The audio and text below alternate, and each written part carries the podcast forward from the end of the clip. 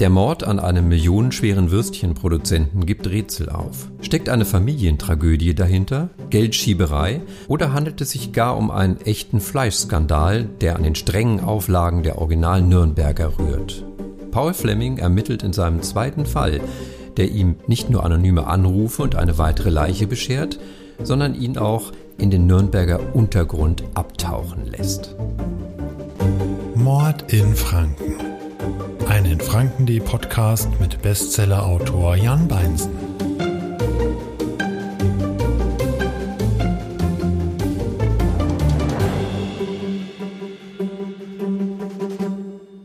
Hallo und herzlich willkommen zur ersten Folge des Krimi-Podcast-Formats von infranken.de.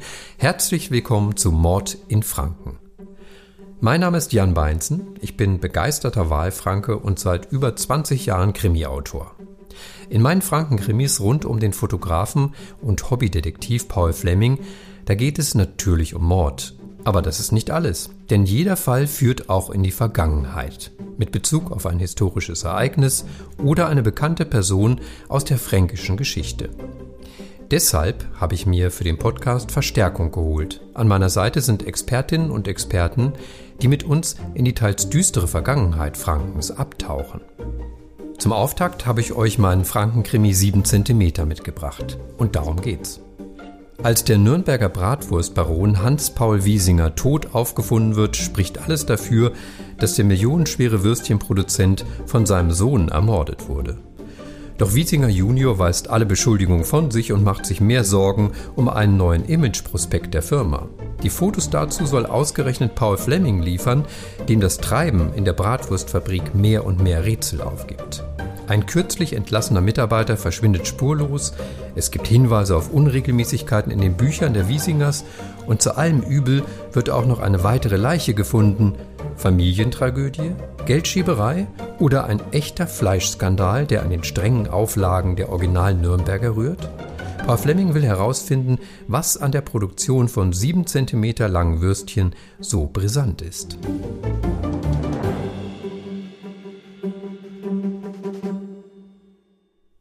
Bevor wir uns in den spannenden Fall stürzen, möchte ich euch noch den Sponsor der heutigen Folge vorstellen.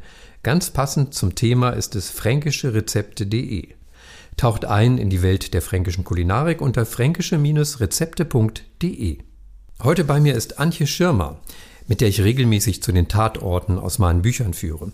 Antje ist eine echte Frankenkennerin und bringt ihr Wissen auf ihre sympathisch lebendige Art herüber. Mit ihr wird ein Krimi-Rundgang auch bei der dritten Wiederholung niemals langweilig. Hallo Jan. Ja, schön, dass du da bist. Du bist ja, wie wir gerade schon im Vorgespräch ähm, drüber gesprochen haben, du bist ja gebürtige Coburgerin. Genau, ich bin geboren in Coburg, aufgewachsen in Nürnberg, also eine waschechte Fränkin. Man hört es vielleicht nicht unbedingt. Und dann kennst du dich natürlich auch prima aus in Franken und vor allen Dingen auch mit der Geschichte Frankens. Das passt nämlich zum heutigen Thema, denn es soll um die Kulinargeschichte gehen. Sieben Zentimeter, der Buchtitel, ich habe gerade schon gesagt, wir können das jetzt ja mal lüften. Das ist nämlich die Länge der Nürnberger Rostbratwurst. Sieben Zentimeter, das ist kein Zufall, also das hat, hat eine besondere Begründung. Ähm, vielleicht erklärst du uns mal kurz, wie es dazu gekommen ist. Warum gerade sieben Zentimeter, warum nicht viel länger, wie zum Beispiel die Coburger Bratwürste? Ja, also am Anfang war es natürlich schon so, dass auch die Nürnberger Bratwürste, also die Nürnberger Rostbratwürste, ein bisschen größer gewesen sind. Die Vorschrift im Mittelalter war nämlich, ähm, ja, die Würste, vier bis sieben Würste sollen circa ein Pfund auf die Waage bringen. Ja, ähm, da ging es natürlich auch um Qualitätskontrollen, um ähm, ja, Kontrollen der Wurst. Ähm, man wollte ein wichtiges Lebensmittel dadurch ein Stück weit auch schützen. Und ähm, irgendwann schrumpfte aber diese Wurst. Und dazu gibt es ähm, Geschichten, Legenden, Erzählungen. Man weiß nicht so recht, was wahr ist. Eine davon wäre zum Beispiel ähm, am Abend ähm, mit Einbruch der Dunkelheit sind die Tore geschlossen worden es kam zu sogenannten Torschlusspanik, denn jeder, ähm, der es nicht mehr geschafft hat, in die Stadt zu kommen, musste also die Nacht vor ähm, den Toren der Stadt verbringen. Und um die Leute dort zu versorgen, ist ein Metzger auf die Idee gekommen, kleine Würstchen zu machen, die ungefähr so lang und so dick wie ein Daumen sind, die man dann eben durch die Stadttore den draußen gebliebenen eben hindurchstecken kann. Das wäre also eine Variante, warum die Bratwurst zu klein geworden ist. Es gäbe aber noch eine zweite Geschichte, ähm, Fastenzeit. Man durfte kein Fleisch essen und ein Metzger ist auf die Idee gekommen, man könnte vielleicht etwas produzieren, was man in einem Weckler, also in einer Semmel verstecken kann. Und so ist er eben auch auf die Idee gekommen, kleine Würstchen zu produzieren. Die Semmel wurde aufgeschnitten, die kleinen Würstchen wurden hineingelegt, der Deckel kam oben drauf und der liebe Gott hat es nicht gesehen, also das sogenannte Gottesbescheißerle. Die dritte Variante ist, und das ist wahrscheinlich die, die am ehesten stimmt, dass einfach die Bevölkerung im Mittelalter, gerade eben auch in Nürnberg, als große Handelsmetropole unheimlich gewachsen ist und ähm, die Versorgung mit eben Fleisch nicht mehr unbedingt so gewährleistet war. Und dadurch die Würste eben ganz offiziell auch von der Stadt kleiner gemacht werden durften. Also ähm, ja, das Anliegen, vier bis sieben Würste sollen ein Pfund ähm, auf die Waage bringen, ist dann nicht mehr ähm, aufrechterhalten worden. Ja, und heutzutage ist es ja quasi ein Markenzeichen. Drei im Weckler bzw. Nürnberger Rostbratwurst, sieben Zentimeter lang, weltweit bekannt. Und es hat sich ja dann, wie auch immer der wahre Grund gewesen ist, hat es sich ja dann etabliert im Laufe der Jahrhunderte. Genau. Ja, machen wir mal einen Sprung in den Fall hinein, in den 7 cm Kriminalfall. Wir haben ja gerade schon im Intro gehört, es geht um einen Mord. Ermordet wurde ein, äh, ja, ein millionenschwerer Nürnberger Würstchenproduzent. Und ich habe jetzt eine kleine Szene rausgesucht. Paul Fleming ist natürlich wieder mit dabei. Paul Fleming, Fotograf und Hobbydetektiv. Diesmal begleitet er Viktor Blofeld. Der ist seines Zeichens Boulevardreporter beim Nürnberger Boulevardblatt und die beiden sind jetzt am Tatort unterwegs, versuchen was rauszukriegen von der Polizei und versuchen möglichst auch an gutes Bildmaterial ranzukommen.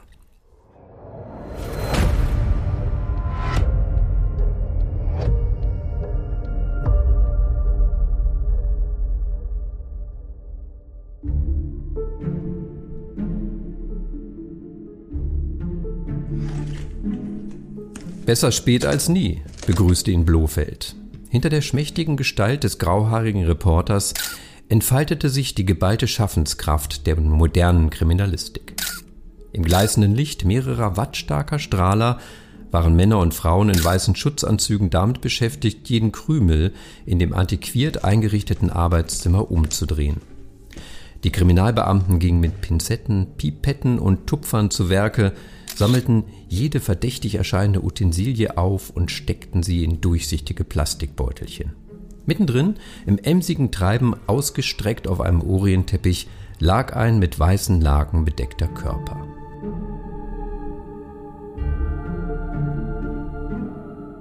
Kleines Quiz, sagte Blofeld und zupfte sich sein burgundrotes seidenes Halstuch zurecht. Seit wann gibt es Nürnberger Rostbratwürste? Paul Eingenommen von den Vorgängen um ihn herum, zuckte die Schultern. 1313. Aus diesem Jahr stammt zumindest die erste urkundliche Erwähnung, sagte der Reporter und pustete sich eine Strähne seines dünnen grauen Haares aus der hohen Stirn. Zweite Frage. Warum sind Nürnberger Würstchen so klein? Moment, das weiß ich. Paul hob seinen Zeigefinger. Weil die Nürnberger Wirte sie damals auch nach der Sperrstunde anbieten wollten und sie somit durch die Schlüssellöcher hindurch verkaufen mussten könnte man gelten lassen. Eine andere Theorie besagt, dass sie den Häftlingen im historischen Lochgefängnis unter dem alten Rathaus durchs Zellenschloss gereicht wurden und deshalb so kompakt sein mussten. Habe ich die Prüfung also bestanden? frotzelte Paul. Blofeld strich sich über seine schmale Himmelfahrtsnase. Bestanden haben sie erst, wenn sie mir ordentliche Tatortfotos liefern.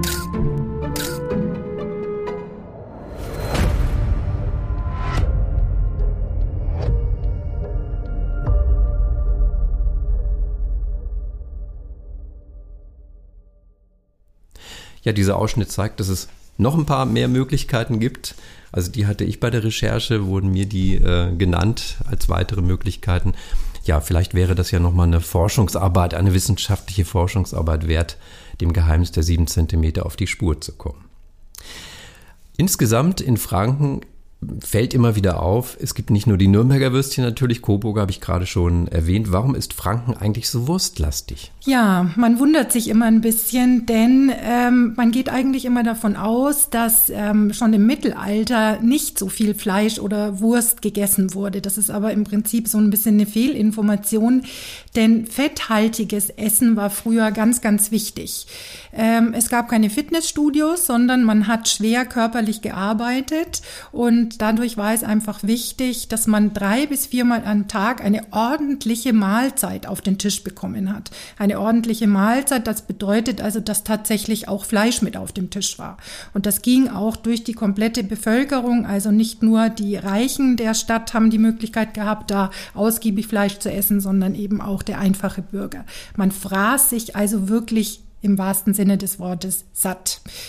Es ist uns irgendwie so ein bisschen geblieben, wenn man überlegt, dass ähm, im Mittelalter, frühe Neuzeit so 100 Kilogramm Fleisch pro Jahr ein Erwachsener vertilgt hat und heute sind es so 80 bis 90 Prozent, liegt einfach diese Grundlage eben ja in, im Mittelalter, in früherer Zeit.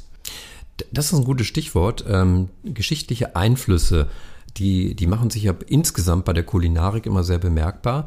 Ähm, kann man da auch sagen, dass bestimmte Ereignisse ja die Entwicklung der, ja, der Wurstgeschichte in Franken beeinflusst haben? Auf jeden Fall. Also bei, den, bei der Coburger Bratwurst zum Beispiel geht man so ein bisschen davon aus, ähm, 1530 ist immer so ein bisschen das Geburtsdatum eben von dieser Bratwurst, dass das etwas mit der Reformation zu tun haben könnte. Martin Luther war damals in der Stadt und ähm, ja, der hat wohl die Wurst sehr gerne gegessen und ähm, die Versorgung eben war damit auch ähm, von der Bevölkerung eben gewährleistet. Also man kann das ganz gewiss an geschichtlichen ähm, ja, Punkten festmachen. Mhm. Ja, das ist interessant, das habe ich jetzt auch noch nie gehört. Ja. Coburger Wurst mit Reformation zusammenhängt. Sehr interessant. Ähm, Coburg, Nürnberg, Bamberg, überall gibt es verschiedene Sorten. Ähm, ja, wie, wie erklären sich denn die regionalen Unterschiede bei der Bratwurst? Ja, das ist ganz interessant, denn diese Vielfalt in Franken, die ist natürlich schon enorm. Und es gibt jetzt zum Beispiel in Nürnberg eben die drei im Weckler, was ich ja vorhin schon mal kurz angesprochen habe, ähm, so der kleine Imbiss mal für zwischendurch. Im äh, Coburg hat man eben eine Wurst, die ist 31 Zentimeter lang. Das, das Brötchen, die Semmel des Weckler wird oben aufgeschnitten und diese auf Kiefern, Zapfen, ähm, gegrillte Wurst wird dann oben reingelegt. Es duftet überall danach und und es läuft einem natürlich auch der, ähm, das, das Wasser im Mund zusammen. Nee, jetzt auch schon beim Zuhören. Ja, ich hätte jetzt auch Lust drauf. ähm, hier im Bamberger Land ist es eben so, dass man gerne die Bratwurst auch ähm, blau isst, also in einem Essig-Zwiebelsud eben gekocht oder Bratwurstsülze. Ähm, jeder Metzger hat da so sein eigenes Rezept in ganz Franken, egal wo man hinkommt. Die Wurst schmeckt immer ein bisschen anders. Und wenn man natürlich so gefragt wird, wird, wo gibt es denn deine Lieblingswurst, ist es unheimlich schwierig, das zu sagen, weil jeder muss sich einfach einmal durchprobieren. Ja, es gibt viele regionale Unterschiede natürlich auch. Ähm, da spricht man auch immer so ein bisschen vom protestantischen oder evangelischen Franken und vom katholischen Franken. Die Evangelen mögen es eher ein bisschen grober in der Wurst und ähm, im katholischen Franken ist es eher ein bisschen, dass die Würste feiner gearbeitet werden. Du hattest gerade die, die blauen Würste erwähnt, äh, blaue Zipfel auch genannt. Äh, in meinen Büchern wird ja auch immer sehr also nicht nur über das Essen gesprochen, sondern die, die essen dann auch gern. Paul Fleming isst gerne, hat ein Lieblingslokal und dessen Wirt im Goldene Ritter heißt das Lokal und dessen Wirt probiert immer mal wieder was aus. Fränkisch aber ein bisschen anders. Und für die Recherche arbeite ich da immer eng mit einem Koch zusammen. Vielleicht ist er auch mal Gast hier in unserem Podcast und der experimentiert. Also blaue Zipfel haben wir zum Beispiel als Champagner-Bratwürste mal verarbeitet. Also den Sud dann ergänzt durch Champagner. Sehr prickelnd. Und aus dem Bratwurstgeheck, was man ja auch so kaufen kann, äh, haben wir eine Bratwurst-Lasagne gemacht. Mit fränkischem Ziegenkäse noch ähm, garniert. Und das war auch, kann man, kann man nur empfehlen. Dieser leichte Majorahm-Geschmack dabei. Sehr, sehr lecker. Wer das nachlesen will, da gibt es übrigens auch ein, ein anderes Buch, ähm, das ist dann auf Leserwunsch mal entstanden, das heißt Gesalzen und gepfeffert. Da sind dann diese Rezepte vermischt mit Kurzgeschichten drin zu finden. Aber jetzt kommen wir mal zurück zum Fall 7 cm.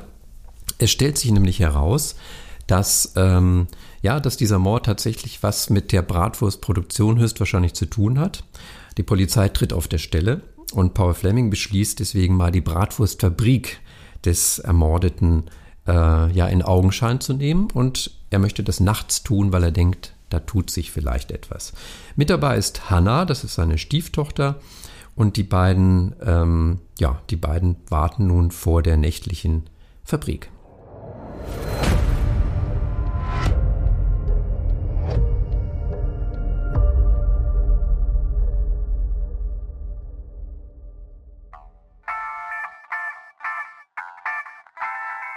Paul schaute auf die Uhr. Es ging auf Mitternacht zu. Die beiden gerieten in einen sich steigernden Konflikt über das Radioprogramm. Paul wollte, um nicht einzuschlafen, Nachrichten auf Bayern 5 aktuell hören, während Hanna Radio Bamberg vorzog. Sie hatten sich gerade in beste Streitlaune hochgeschaukelt, als sie auf das Dröhnen eines LKW aufmerksam wurden. Jetzt wird es ernst, sagte Paul und rutschte langsam in seinem Sitz nach unten. Hanna tat es ihm gleich, verrenkte aber dabei den Kopf, um mehr sehen zu können. Ein Kühl-LKW, stellte sie fest. Der Lastwagen reduzierte sein Tempo, sodass die beiden einen Blick auf den weißen Kastenaufbau werfen konnten. Der Wagen trug keine Werbeaufschrift oder sonstige Hinweise auf die Fracht. Das ist wirklich sehr verdächtig, raunte Paul Hanna zu. Ich glaube, du hattest den richtigen Riecher. Der LKW stand jetzt genau zwischen ihnen und dem Werktor. Etwa eine Minute lang geschah nichts. Paul und Hanna kauerten unruhig in ihren Sitzen. Dann wurde die Beifahrertür des Lasters geöffnet. Paul konnte erkennen, wie sich eine hochgewachsene Gestalt aus der Kabine hiefte. Beim näheren Hinsehen identifizierte Paul sie als kräftigen, vollbärtigen Mann im Blaumann. Zu Pauls großem Missfallen ging der Kraftprotz nicht etwa aus Wiesinger Tor, sondern direkt auf ihr Auto zu, Paul zog den Kopf ein, doch es war unmöglich, sich auf eine so geringe Distanz unsichtbar zu machen. Ehe er dazu kam, sich einen Fluchtplan auszudenken, stand der Mann neben ihrem Wagen und klopfte an die Fahrerscheibe.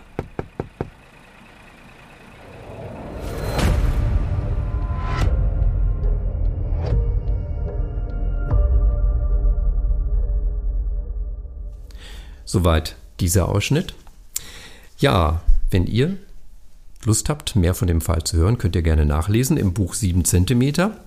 Und wir kehren jetzt mal zurück in die Realität, ins, ja, ins echte Leben. Äh, Krimis und Essen, das passt ja gut zusammen. Kriminalgeschichten sind ja auch oft von der, ja, von der Kulinarik beeinflusst oder stellen das Thema da, auch die Bratwurst. Kennst du da so ähm, ja, Geschichten, die sich da verbinden lassen?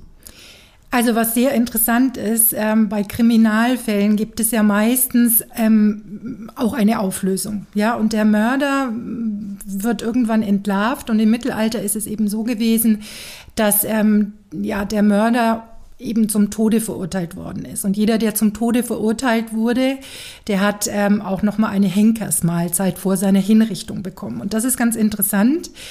Denn drei Tage vor dieser Hinrichtung hat der also unheimlich viel zu essen bekommen. Auf seinem Speiseplan stand also drei bis viermal am Tag ein, ich würde sagen, sechs bis zehn Gang-Menü, damit er also wirklich satt und in Anführungszeichen auch zufrieden eben zum Richtplatz geleitet wurde oder gebracht wurde. Und da war zum Beispiel ähm, das Frühstück am Tag seiner Hinrichtung, dass er fünf Bratwürste bekommen hat, also jetzt nicht die kleinen Nürnberger, sondern das waren dann schon wirklich richtige fränkische Bratwürste. Dazu eine ordentliche Weinsuppe und einige Semmeln und auf dem Weg zum Richtplatz hat er auch noch mal eine Flasche spanischen Wein mitbekommen. Also er sollte wirklich einigermaßen gut genährt und mit vollem Bauch mhm. hingerichtet werden. Ähm, genau, das ist ähm, schon ganz eng im Prinzip mit Essen und Kriminalgeschichte eben verbunden. Das Zweite ist, dass in Nürnberg gab es mal einen ganz bekannten Nürnberger, den Hans Stromer, der als Bratwurst Stromer auch in die Geschichte der Stadt eingegangen ist. Er gehörte zu einer recht angesehenen Patrizierfamilie, hat sich aber etwas zu Schulden kommen lassen. Was es genau war, weiß man nicht, ob es Mord oder schwerer Betrug war. Auf jeden Fall ist er zu einer lebenslangen Haftstrafe verurteilt worden.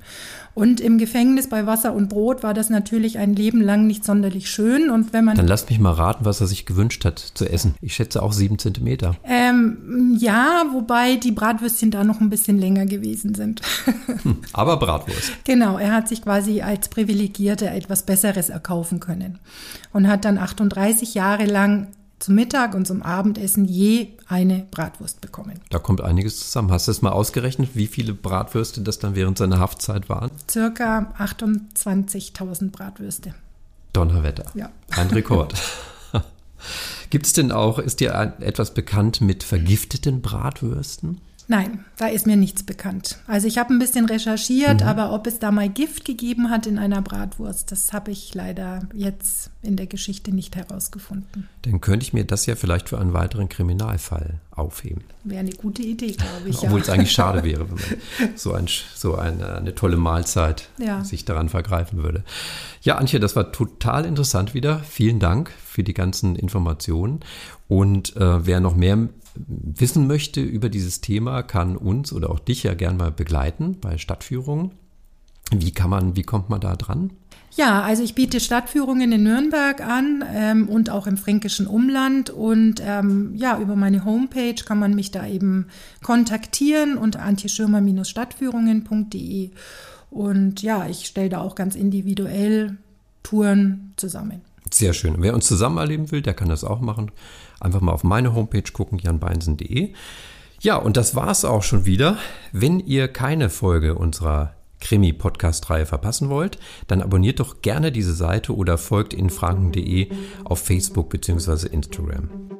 Und beim nächsten Mal erwartet euch ein heimtückischer Mord auf dem Main-Donau-Kanal. In meinem Krimi Frankenwein und eine Leiche stirbt ein steinreicher Amerikaner an Bord eines Flusskreuzfahrtschiffes. Die Polizei steht vor einem Rätsel. Ihr hört Auszüge aus dem Buch. Mit Experte Axel Eisele spreche ich darüber, wie luxuriös es an Bord dieser schwimmenden Nobelhotels zugeht. Wir hören uns. Mord in Franken. Ein in Franken.de Podcast mit Bestsellerautor Jan Beinsen.